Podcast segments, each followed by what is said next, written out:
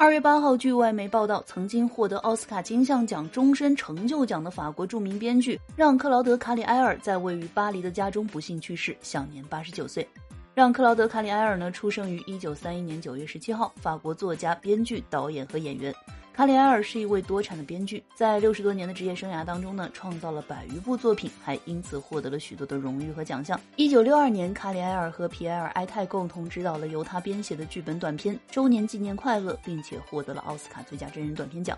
在得知让·克劳德·卡里埃尔突然去世的消息之后，许多圈内的粉丝和名人呢，纷纷发文表示哀悼。很遗憾，一个有趣的灵魂离我们而去。